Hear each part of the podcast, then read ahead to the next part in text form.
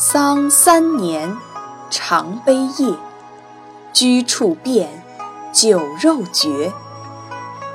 他的意思是说，父母死了要守丧三年，有孝心的提起父母会难过哭泣。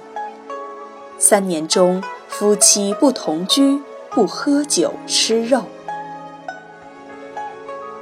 在我国古代。父母去世，要为父母守孝三年。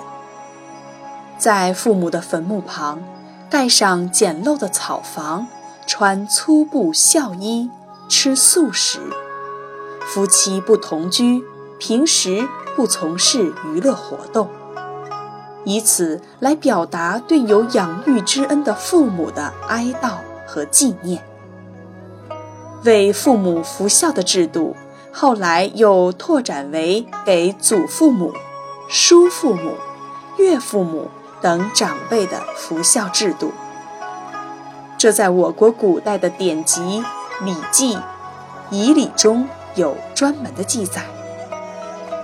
五四运动以后，特别是到了现代社会，这一制度才逐渐废止。但做儿女的对父母的怀念和追思。还是不应该忘记的。